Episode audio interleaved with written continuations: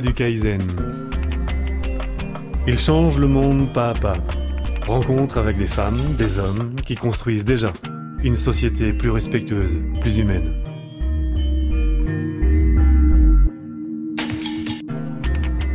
Le monde semble être en profonde transformation. Nous entendons parler de crise économique, de crise écologique, de crise éducative, voire même une crise sur le sens de nos vies. La voix du Kaizen relaie la voix de ceux qui ont fait le choix de la cohérence pour vivre pas à pas le changement. Alexis Robert incarne parfaitement la sobriété heureuse. Auteur de plusieurs essais pour présenter son mode de vie qu'il base sur les valeurs de la simplicité volontaire, Alexis accueille tout au long de l'année de nombreuses personnes désirant découvrir et partager son quotidien. Rencontre avec Alexis. Est Alexis alors, euh, c'est un ancien, un ancien ouvrier agricole.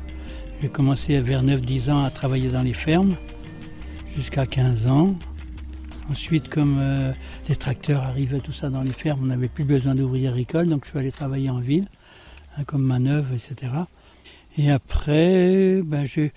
Alors moi, c'était dans les années, euh, dans les années 40, fin des années 40 et début, début des années 50. Donc c'était encore l'agriculture traditionnelle qui a été bousculé par l'arrivée des, des, des, machines, quoi, qui venaient des États-Unis principalement.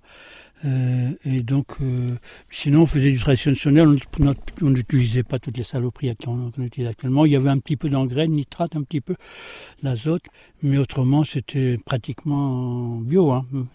Oui. Mais le terme n'existait pas. Le terme n'existait pas du tout, non, non. Non, non, mais on travaillait encore. Donc on travaillait avec les chauds, avec le rythme de la terre. Donc on travaillait très tôt le matin, jusqu'à jusqu'à jusqu'au coucher du soleil. Donc en fait, tu as, tu as vu euh, l'arrivée des machines, l'arrivée de la chimie, euh, la modification au niveau agricole. Ici, tu as vécu ça. J'ai vécu ça, oui, j'ai vécu dedans. oui, Intérieurement, c'était dur, hein, parce que toujours quand tu as, quand as à peine 10 ans, tu travailles déjà dans les fermes euh, toute la journée, c'est très dur, on te demande de faire le travail d'un homme en plus. Donc c'était très très dur, mais en même temps j'aimais bien la terre, j'ai toujours aimé la terre, j'ai toujours communiqué avec la terre, avec les animaux, avec les oiseaux. Donc euh, c'était dans mon, dans mon élément quand même. Hein.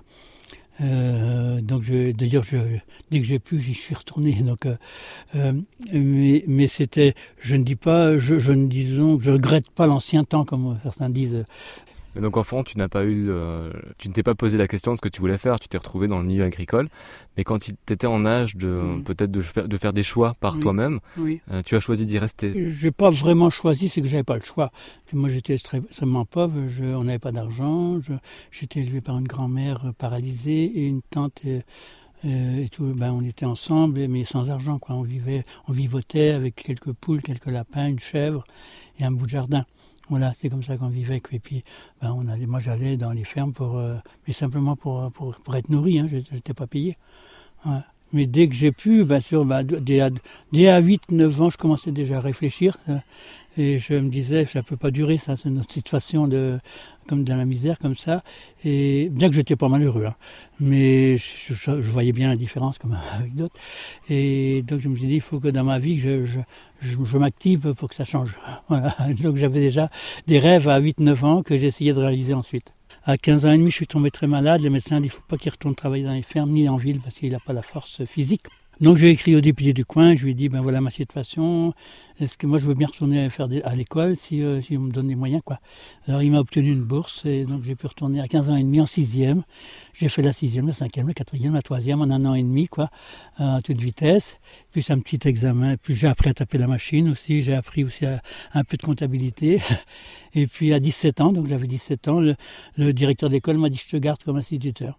Donc à 17 ans, j'avais juste mon brevet et je, suis resté, j'avais, je m'occupais des enfants, donc j'avais une classe, j'avais j'étais remplaçant, c'est-à-dire que je bouchais tous les trous qu'il y avait dans, dans l'école de, de, de, la maternelle, presque de la maternelle jusqu'en jusqu'en quatrième. à 17 ans, tu t'es retrouvé professeur, quoi. Oui, tout à fait, hum. et ça me plaisait bien. et après? Et après, ben, j'ai fait la guerre d'Algérie, que j'étais dans, cette, dans ce, ces contingents-là. Donc j'avais le choix soit d'aller en Algérie, soit d'aller en prison comme objecteur de conscience. Euh, bon, j'ai réfléchi, mais je préférais aller en Algérie parce que je me dis il y a tous les copains qui n'ont pas le choix et je préfère être là-bas pour essayer de calmer le jeu plutôt que d'être enfermé dans une prison. Donc je suis allé 16 mois là-bas et donc je regrette pas d'avoir été du tout parce que d'une part j'ai pu dénoncer les tortures que dont j'ai été témoin là-bas, dans des journaux en France j'ai pu, j'ai pu aussi calmer les copains, tout ça, leur disant, écoute, ici, on n'est pas pour, on n'est pas pour faire, on n'est pas pour tuer des gens. Nous, on n'a pas envie d'être tués non plus, donc, euh, essayons de, vivre de façon à ce que, enfin, faire la paix le plus possible avec, avec ceux qui sont en face. Et puis, d'accord, ben, j'étais condamné par un tribunal militaire, bien sûr, pour avoir dénoncé les tortures, mais Oh, ça, ça quoi. Ils m'ont envoyé l'endroit le plus, le plus, pour eux qui était le plus dangereux, donc euh, ils espéraient que j'y reste. tu, as, tu as dénoncé, non, en fait c'est marrant, il y avait déjà donc un côté revendicateur, militant à ah, l'époque. Tout à fait, oui. Oui, oui, oui. Enfin, je, tout, tout, tout, tout, tout jeune, puisque à 8-9 ans déjà, je voulais changer le monde, quoi. Enfin, changer au moins mon milieu, quoi, de, euh, milieu ouvrier, quoi. Qu'est-ce qui fait qu'on est militant? Qu'est-ce qui fait qu'on n'accepte pas les, les, règles ou qu'on voit peut-être différemment une certaine forme de réalité et qu'on s'insurge par rapport à, à, des faits? Donc là, tu mmh. parlais de la torture. Mmh. Peut-être que la majorité vont, vont fermer les yeux bah, là-dessus. Ben oui. Mais mmh. toi, non, t'as pas pu. Donc qu'est-ce qui va faire qu'intérieurement, on devient militant ou on peut pas ou ben, se perd il, il y, a des témoignages. Je pense que ça devient pas. Enfin, ça dépend des personnes peut-être. Hein. Mais moi, je pense que j'étais, j'ai eu des bonnes influences. D'abord, j'ai été élevé par une grand-mère euh, paralysée, mais qui, qu'on était extrêmement pauvre, mais qui qui s'il venait quelqu'un qui était qui, qu'on voyait encore plus pauvre qu'elle, tout de suite est partagé. Je me souviens un jour, euh, est arrivé une bohémienne, donc avec six sept gosses, qui a demandé à manger. Et nous, on n'avait pas grand-chose, mais on avait, un, on avait une caisse de pommes de terre. Elle m'a dit, va chercher la caisse de pommes de terre, parce qu'elle était handicapée, elle était impotente, elle ne pouvait pas bouger. J'étais chercher la pomme de terre, elle l'a divisée en deux, puis je lui ai dit, alors on part, la moitié pour elle, la moitié pour nous. Quand tu, le mot pauvreté, qu'est-ce que tu entends derrière ça? Qu'est-ce que c'est être pauvre? Ben, j'aime bien la pauvreté, j'aime pas la misère. Euh, la pauvreté, c'est vivre tout simplement, c'est la simplicité volontaire. Et alors que la misère, c'est vraiment, c'est dans le manque dans plein de domaines, quoi, et puis d'être méprisé, d'être pas reconnu comme être humain, etc. Hmm. Ok, peut-être le côté choisi ou le côté subi? Euh, oui, moi j'ai toujours essayé d'être dans le côté choisi. Hmm. Oui, très vite, je me suis dit, euh, je construis ma vie. Je suis un être souverain. C'est vrai que la, la, pauvreté, donc on ne va pas parler de la misère, mais vraiment de la pauvreté, on peut bien le vivre ou mal le vivre. On peut très bien le vivre. Pour moi, j'ai même écrit des poèmes sur la, sur la pauvreté, la chance d'être pauvre, même un texte, là, je fais bondir des gens. je pense que c'est une chance si, euh, si on l'accepte et si on, le, on la choisit, parce qu'on se libère de plein de choses.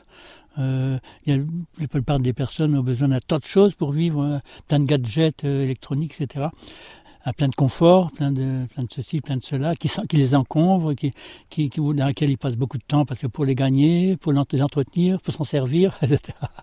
Alors que moi, n'ayant pas tout ça, ben, j'ai plein de temps libre, j'ai plein de, je peux accueillir les gens qui arrivent sans me soucier, euh, ils arrivent à l'improviste, bon, ben, tu viens, on dit, on bavarde. Euh, alors que si j'avais la télé, si j'avais Internet, si j'avais tout ça, j'aurais pas le temps. Et ça, tu l'as compris pour l'avoir vécu Tu as eu tout ça Tu as eu la télé Tu as eu. J'ai eu la télé, oui. J'ai eu la télé. J'ai même eu un, un, ordinateur à un moment donné, pas longtemps, trois ou quatre mois. Puis j'étais toujours en panne. Je dis Tu veux pas de moi? Moi, je veux pas de toi non plus. Bien dégagé. j'ai pas, pas de frigo, j'ai pas de choses comme ça. J'ai eu un frigo aussi, mais les dernières années, il me servait comme. Euh, comme il me servait pour mettre le papier, ma réserve de papier hygiénique, tu vois. Ah bon, aujourd'hui ça suffit, euh, je peux mettre mon papier hygiénique ailleurs, donc tu vas aller à Emmaüs, voilà. On parlera après un petit peu de ton mode de vie, de ce que tu n'as, de ce que tu n'as pas. Mm. Mais je vais revenir à cette philosophie. Donc toi, tu parlais de simplicité volontaire. Mm. On parle aussi de sobriété heureuse. Certains parlent de décroissance. Quel est le terme qui te convient et qu'est-ce que tu y mets derrière? Moi, j'aime bien le terme simplicité. Hein. Mais j'aime bien sobriété heureuse aussi. Hein. Ça fait peut-être un peu plus austère, c'est sobriété euh, pour certaines personnes. Puis la décroissance, oui, bah, je suis tout à fait pour la décroissance. Je pense que ça va ensemble. La, simplicité, ça touche d'avoir l'individu, la personne. Alors que quand on parle de décroissance, on s'adresse plutôt à la, collectivité. Quoi. Mais je suis pour les deux. J'ai distribué à fond la décroissance au début qu'elle existait. Je en distribue jusqu'à 300 dans certains mois. Et euh, c'est quoi la simplicité volontaire? Alors comment est-ce que tu le définis? Quelle est ta définition à toi de cette simplicité? La définition de la simplicité volontaire, c'est l'art, parce que je pense que c'est un art, l'art de ne consommer que la part qui me revient sur cette terre. C'est beau ça. L'art de consommer la partie qui nous revient sur cette terre. Et alors comment est-ce que tu définis cette part qui te revient? Euh, Gandhi a dit que la terre est assez riche pour nourrir tout le monde, hein, pour assurer les besoins essentiels de tout le monde, mais qu'elle est absolument incapable de, de satisfaire tous les envies. Je, partais de là. Et puis je me suis servi aussi de l'empreinte écologique. oui. Hmm. Donc je m'en sers quand, quand je fais des animations, je, je souvent fais remplir aux gens, je fais remplir aux gens cette empreinte écologique là pour pour qu'ils aient une idée de où ils en sont quoi. Et donc cette empreinte écologique, comment tu la calcules? L'empreinte écologique, ben, tu sais, il y a un test donc, qui a été relancé par Passerelle Eco. Donc, et donc, je, oui, ben, il y a, un, test. Donc, tu, estimes, toi, qu'est-ce que tu consommes en chauffage, en papier, en, en alimentation, etc. Comment tu comment tu t'alimentes, etc. Et selon, selon ben, ça correspond à un nombre de points. Et donc, les, points correspondent à des surfaces surface. Donc, euh, tu, tu vas consommer 500 mètres carrés pour te nourrir, c'est comme ça. Euh, et donc tu fais le calcul de tout ça et tu arrives à une certaine surface. Euh, étant donné qu'on a estimé que la, la, la, surface moyenne pour, euh, pour que tout le monde ait sa part, c'est 2 hectares 2. Mhm.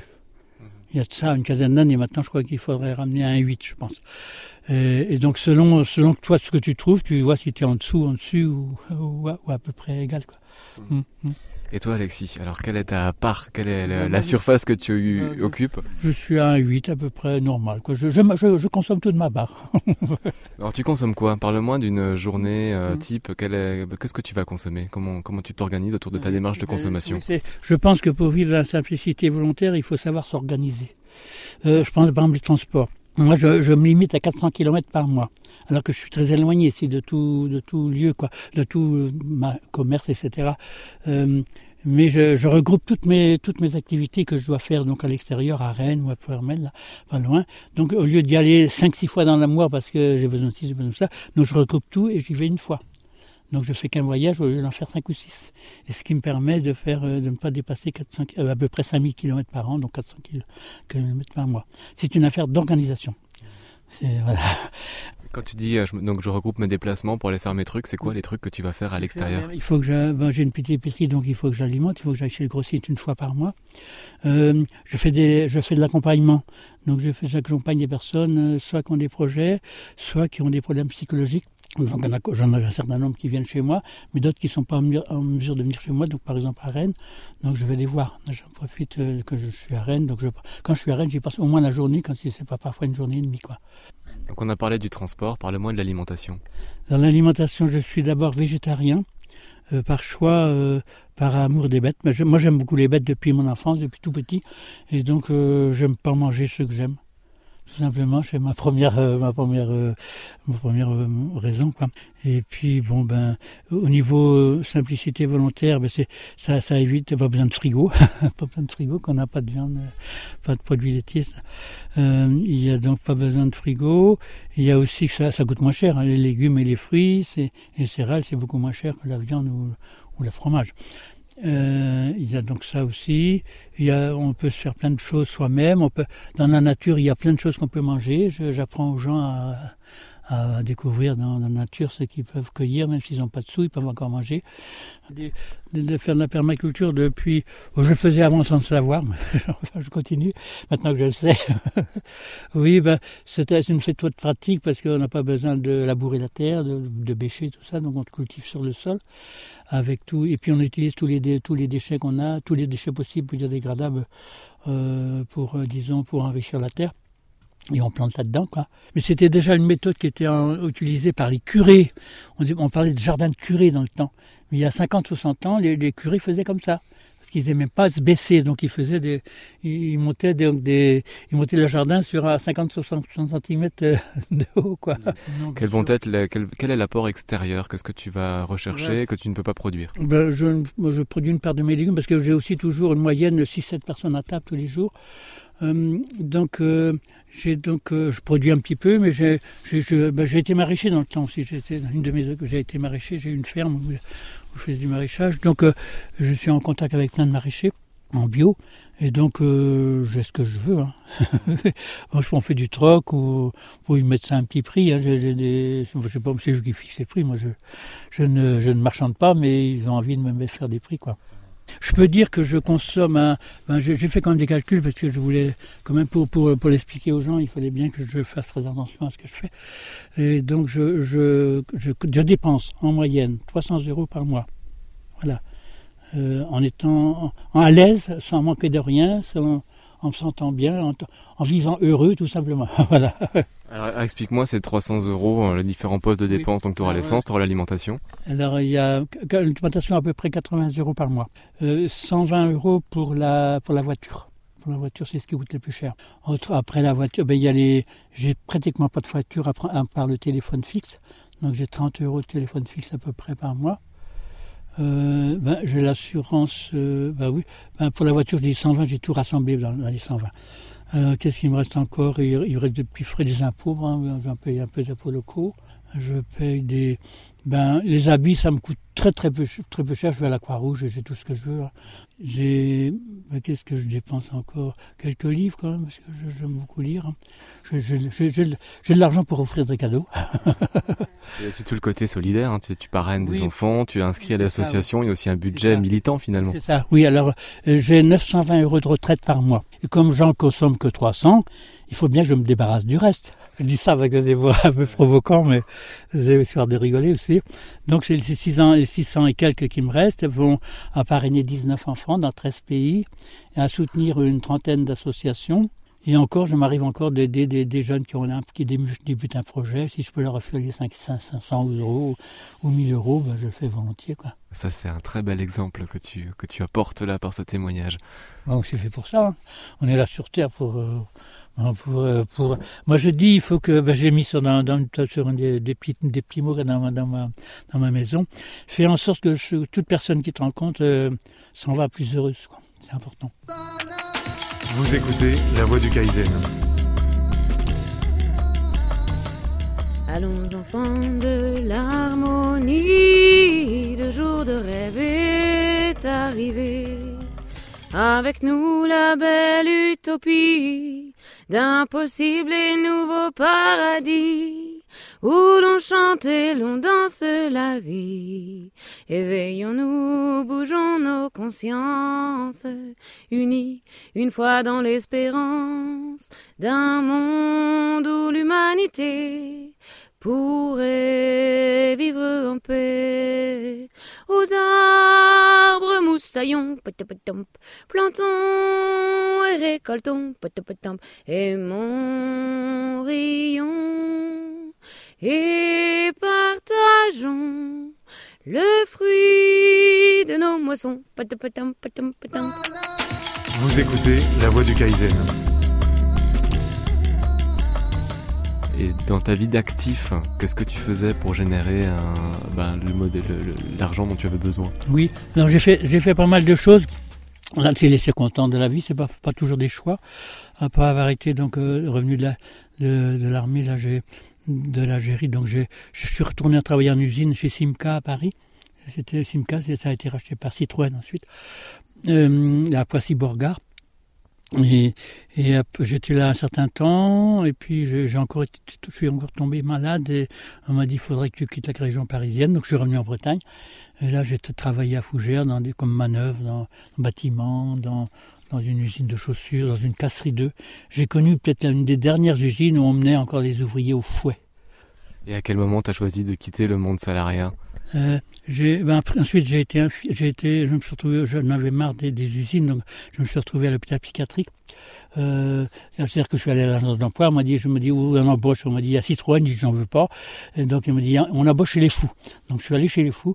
Euh, donc, à l'hôpital c'était encore une asile à ce moment-là. Et donc euh, j'ai été pris tout de suite, ils avaient besoin. Et là je suis devenu infirmier au bout de trois ans, donc j'ai passé sur j'ai passé mon examen d'infirmier, enfin ma formation sur le tas. Et au bout de trois ans, donc, euh, j'ai devenu infirmier. Je suis parti à Paris, retourné à Paris pour me perfectionner en psychiatrie. J'ai travaillé avec des pionniers de la psychiatrie comme Pommel, etc. Et puis je suis revenu ensuite à, en Bretagne pour lancer des, pour lancer des, euh, des, des établissements en autogestion. Donc j'ai pratiqué l'autogestion. À cette époque-là, est-ce que tu euh, parles déjà de simplicité volontaire? Est-ce que c'est venu plus tard? Est-ce que tu étais déjà dans cette envie de vivre simplement? Oui, j'ai toujours cherché à vivre simplement, hein, même avec mes enfants et tout. Mais disons que le terme m'a bien plu quand j'ai lu les bouquins de Serge Mongeau, de, québécois. Donc tu dis avec tes enfants aussi, tu avais ce mode de vie très sobre Oui, oui, j'ai ben, eu six enfants. J'ai toujours vécu simplement, oui. J'avais quand même la télé parce que les enfants me disaient, ben oui, on a un devoir à faire, il faut, il faut regarder telle émission, etc. Donc, euh, ben, je voulais pas qu'ils soient privés par rapport aux autres. Euh, donc, j'avais quand même la télé, mais moi, j'avais pas le temps de la regarder, mais les enfants s'en servaient un peu. Oui. J'ai 76 ans. Et mes enfants, l'aîné, il a 50, 48 ans, 49. Ouais. Non, j'ai, non, c'était, c'était du temps où j'avais lancé, euh, j'avais lancé un magasin COP euh, à Rennes. C'était après avoir été infirmier, éducateur. Après, j'étais infirmier, j'étais éducateur donc en milieu ouvert. Euh, bah, dans, le centre par exemple, où on accueillait des personnes sortant de prison et, de, et donc après donc euh, c'est là que j'en ai eu marre des salariés parce que je me butais toujours aux administrations donc j'ai dit ça suffit comme ça, donc je me suis arrêté, je me suis retrouvé un peu au chômage. Après je trouvais pas de boulot parce que j'avais tout mon passé syndical qui me suivait, donc euh, ils ne voulaient pas m'employer. Donc c'est là que j'ai décidé d'ouvrir un petit magasin bio euh, pour le jardin et pour l'alimentation. Là, le bio existait déjà en 1970 Oui, oui, oui, ça commençait. Oui, il y avait déjà les Nature et Progrès, il y avait les paysans biologistes. Si, si, ça commençait déjà depuis quelques années. Et toi, qu'est-ce qui a fait que euh, tu ailles directement vers le bio? Pourquoi est-ce que tu as... Ben c'est les pionniers à cette époque-là, quoi. Il y avait déjà un noyau de gens qui étaient conscients que la chimie, c'était pas quelque chose de bon pour l'homme, pour la planète Tout à fait, oui. Oui, j'ai rencontré des, des, petits paysans, des petits paysans, c'était des petits, mais qui avaient conscience de ça et qui se battaient pour euh, continuer à, disons, à cultiver euh, correctement, quoi. Et donc je me suis dit, ça, je voyais les gens qui, qui jardinaient avec n'importe quelle saloperie. Je me disais, ça c'est important de, ben faire réfléchir les gens. Donc c'est comme ça j'ai créé un petit, magasin dans, un quartier populaire, euh, comme ça, tout seul, sans rien savoir. Et puis, et puis ça a démarré. Je faisais une feuille de chou tous les mois que je distribuais dans tout le quartier pour, euh, disons, pour donner des informations sur l'alimentation, sur le jardinage, etc. Des trucs que je tapais moi-même, j'avais une Renéo. et puis j'ai fait ça, et puis très vite j'ai eu du monde. J'étais tout seul au départ. Au bout d'un an, on était trois à travailler. Au bout de deux ans, on était sept. Euh, oui, puis on commençait à aller sur tous les marchés du coin, etc. en t'écoutant, c'est génial parce que j'ai l'impression que tout ce que tu entreprends, tu le réussis. Et souvent, on associe aujourd'hui la réussite à la réussite économique, à l'argent. Ben oui. Et en fait, euh, on pourrait dire que t'as pas réussi puisque t'as 300 euros par mois, oui. mais t'as jamais cherché à vouloir euh, plus. Ben, non seulement j'ai pas cherché, mais j'ai refusé. Je, je, préfère travailler à la base, auprès des gens, ne pas avoir trop de gros soucis d'argent, etc. Euh, non, ça c'est pas mon truc. Euh, Et t'as as choisi la vie que tu mènes aujourd'hui. Oui, oui, je regrette pas. Ouais. Je regrette pas. Je suis très content d'avoir gardé cette liberté ce sens de, de l'humain, d'être proche des humains, et non pas d'être perdu dans l'argent et dans les soucis de l'argent. Si les sous, les soucis, hein, on dit. Hein. Donc, euh, les sous, les soucis. Oui, c'est ça. Quand on n'en a pas assez, c'est sûr, c'est un souci, mais quand on en a trop, c'est des soucis aussi. Tes besoins sont euh, croissants ou décroissants? Mes besoins sont décroissants, hein, c'est sûr. Hein. C'est sûr. J'aimais bien de temps en temps, par exemple, aller, je sais pas, au cinéma encore, ou voir du théâtre, ou je sais pas, moi, une conférence, etc. Je dis pas que j'y vais jamais, mais de moins en moins, parce que pff, oui, je, je, je, fais un peu le tour, j'ai l'impression de certaines choses, donc je trouve moins le besoin d'y aller, mais je reste ouvert quand même. Puis je, quand si les gens y vont, je dis tu me raconteras. Ouais, okay.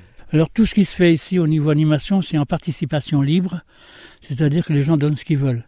Euh, et, les, et, les, animateurs, les animatrices qui viennent ici pour animer quelque chose acceptent aussi la participation libre. Ils n'imposent pas de tarif. C'est la condition que tu imposes pour les événements qui sont organisés chez toi, c'est-à-dire oui, prix libre. Oui, prix libre, oui, c'est ça. Hum. Je dis bien participation libre, je ne dis pas participation gratuite. Je demande, mais tout le monde ne le respecte pas, mais je demande qu'à chacun de faire un effort pour participer, soit en argent, soit en faisant, soit en participant ne serait-ce que deux heures à, à faire un petit quelque chose sur le terrain ou quelque chose comme ça. Ou alors ils échangent quelque chose qu'ils ont avec les animateurs. Etc. Hmm.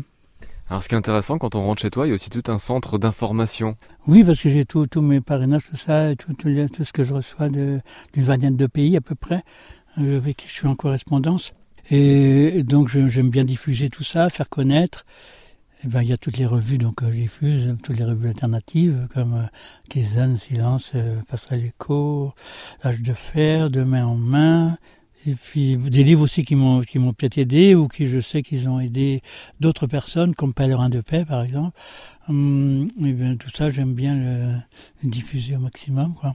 Euh, modèle économique, agenda sur la journée, les petits trucs pour réduire les dépenses inutiles. Est-ce que tu as des trucs pour essayer de décroître, des trucs pour essayer de dépenser moins d'argent? Oui, bien sûr. Euh, D'abord réfléchir. Quand on a envie de quelque chose, être, pour être sûr que ce soit, que c'est vraiment un envie qui se tient debout, il faut attendre trois jours avant de l'acheter. Voilà, c'est la plupart du temps, trois fois sur quatre, eh ben, l'envie il, s'est dissipé ou il a moins, beaucoup moins d'intérêt ou c'est un autre envie qui est arrivé. voilà. Donc c'est un bon moyen de freiner ses dépenses, hein, de, de prendre son temps, prendre son temps avant de se lancer dans un truc. Euh, essayer de voir les inconvénients du truc. Parce que quand on, ben, tout, en toute chose, il y a le pour et le contre. Hein. Euh, même quelque chose qui nous, qui nous, qui nous plaît énormément, qui nous emballe, etc. Eh bien, si on prend le temps de réfléchir, si on prend justement ces trois jours là, eh bien, on s'apercevra, oui, mais attention, j'achète ça, mais il faudra peut-être l'entretenir après. Puis il me faudra du temps pour l'utiliser. Euh, il faudra que j'y consacre du temps. Il faudra que j'y consacre de l'argent. Hum, hum. Ça fait partie de la réflexion. Donc vraiment poser le pour et le contre et, et réfléchir aux, impacts. Il n'y a, rien de parfait. Hein. Rien de parfait. Une question que j'aime bien aussi, ou, ou plutôt pas vraiment une question, mais le temps, le rapport au temps. Quel est ton rapport au temps? Mon rapport au temps. J'ai le temps. Dans, ce monde où on dit qu'on n'a pas le temps, euh, il faut toujours aller vite, se stresser, euh, parce que euh, dans, une heure c'est ceci, dans deux heures c'est cela, dans trois heures c'est cela. Moi je dis j'ai le temps. J'ai le temps, j'ai tout, tout, le temps que je prends. Euh, donc euh, je suis là dans la journée, je suis, j'ai prévu de faire des choses, mais il y a, a quelqu'un d'autre qui arrive, il y a tel ou tel événement, il y a un voisin qui me demande quelque chose, d'accord, je, suis disponible, j'ai le temps, voilà. Je pense que de vivre comme ça, c'est c'est beaucoup plus décontractant, euh, on, laisse tomber, on lâche prise. Moi, dès le matin au réveil, je fais un exercice de lâche prise tous les jours, tous les jours, tous les jours. Alexis, qu'est-ce que c'est que le bonheur? Le bonheur, c'est tout simple c'est de la simplicité volontaire et puis du cœur. La simplicité volontaire du cœur dans la liberté. je crois que pour moi, le, bonheur, c'est la liberté. C'est vraiment de, ne pas sentir piégé par plein de choses, de, faire selon sa conscience, selon ce qui nous tient à cœur. Par exemple, tout ce que j'ai fait ici, c'est sur un terrain agricole. Donc, pas, normalement, j'ai pas le droit. J'ai pas d'autorisation. Si je la demande, on me dira non. Donc, ben, ma conscience me dit de le faire je sais que ça ne va pas faire de mal à d'autres. Et moi, ça va me faire du bien et ça va faire du bien à ceux qui viennent ici. Donc je le fais, puis c'est tout. Non, je ne suis pas croyant. Par contre, je suis espérant. Je suis espérant, donc je, suis optimiste. J'ai un certain optimisme. J'espère, malgré tout ce que je vois, que j'entends, que j'ai quand même, foi dans, l'humanité. Euh, je pense qu'on va, qu'on chemine difficilement, mais qu'on chemine quand même vers un peu plus d'humanité justement. Donc je suis espérant. Bon, j'espère aussi, moi j'ai pas, donc j'ai pas la foi, donc je, je ne crois pas en un, Dieu, en un ciel, en tout ce qu'on veut. Les gourous m'inspirent pas du tout. Euh, je suis très indépendant, très autonome. Je dis parfois, je, je suis trop, trop anarchiste pour être dans un groupe anarchiste. euh, mais, mais par contre, euh, j'espère, j'espère, j'espère dans les personnes qui viennent me voir, qui sont parfois dans un mauvais état. J'espère aussi que la vie s'arrête pas, s'arrête pas à notre vie physique sur Terre. Mais je sais pas, après, j'en sais rien ce qu'il y a. Moi, je, j'ai aucune certitude, aucune certitude, mais une espérance. La voix du Kaizen, une émission de Kaizen Magazine. Kaizen Magazine à retrouver en kiosque tous les deux mois.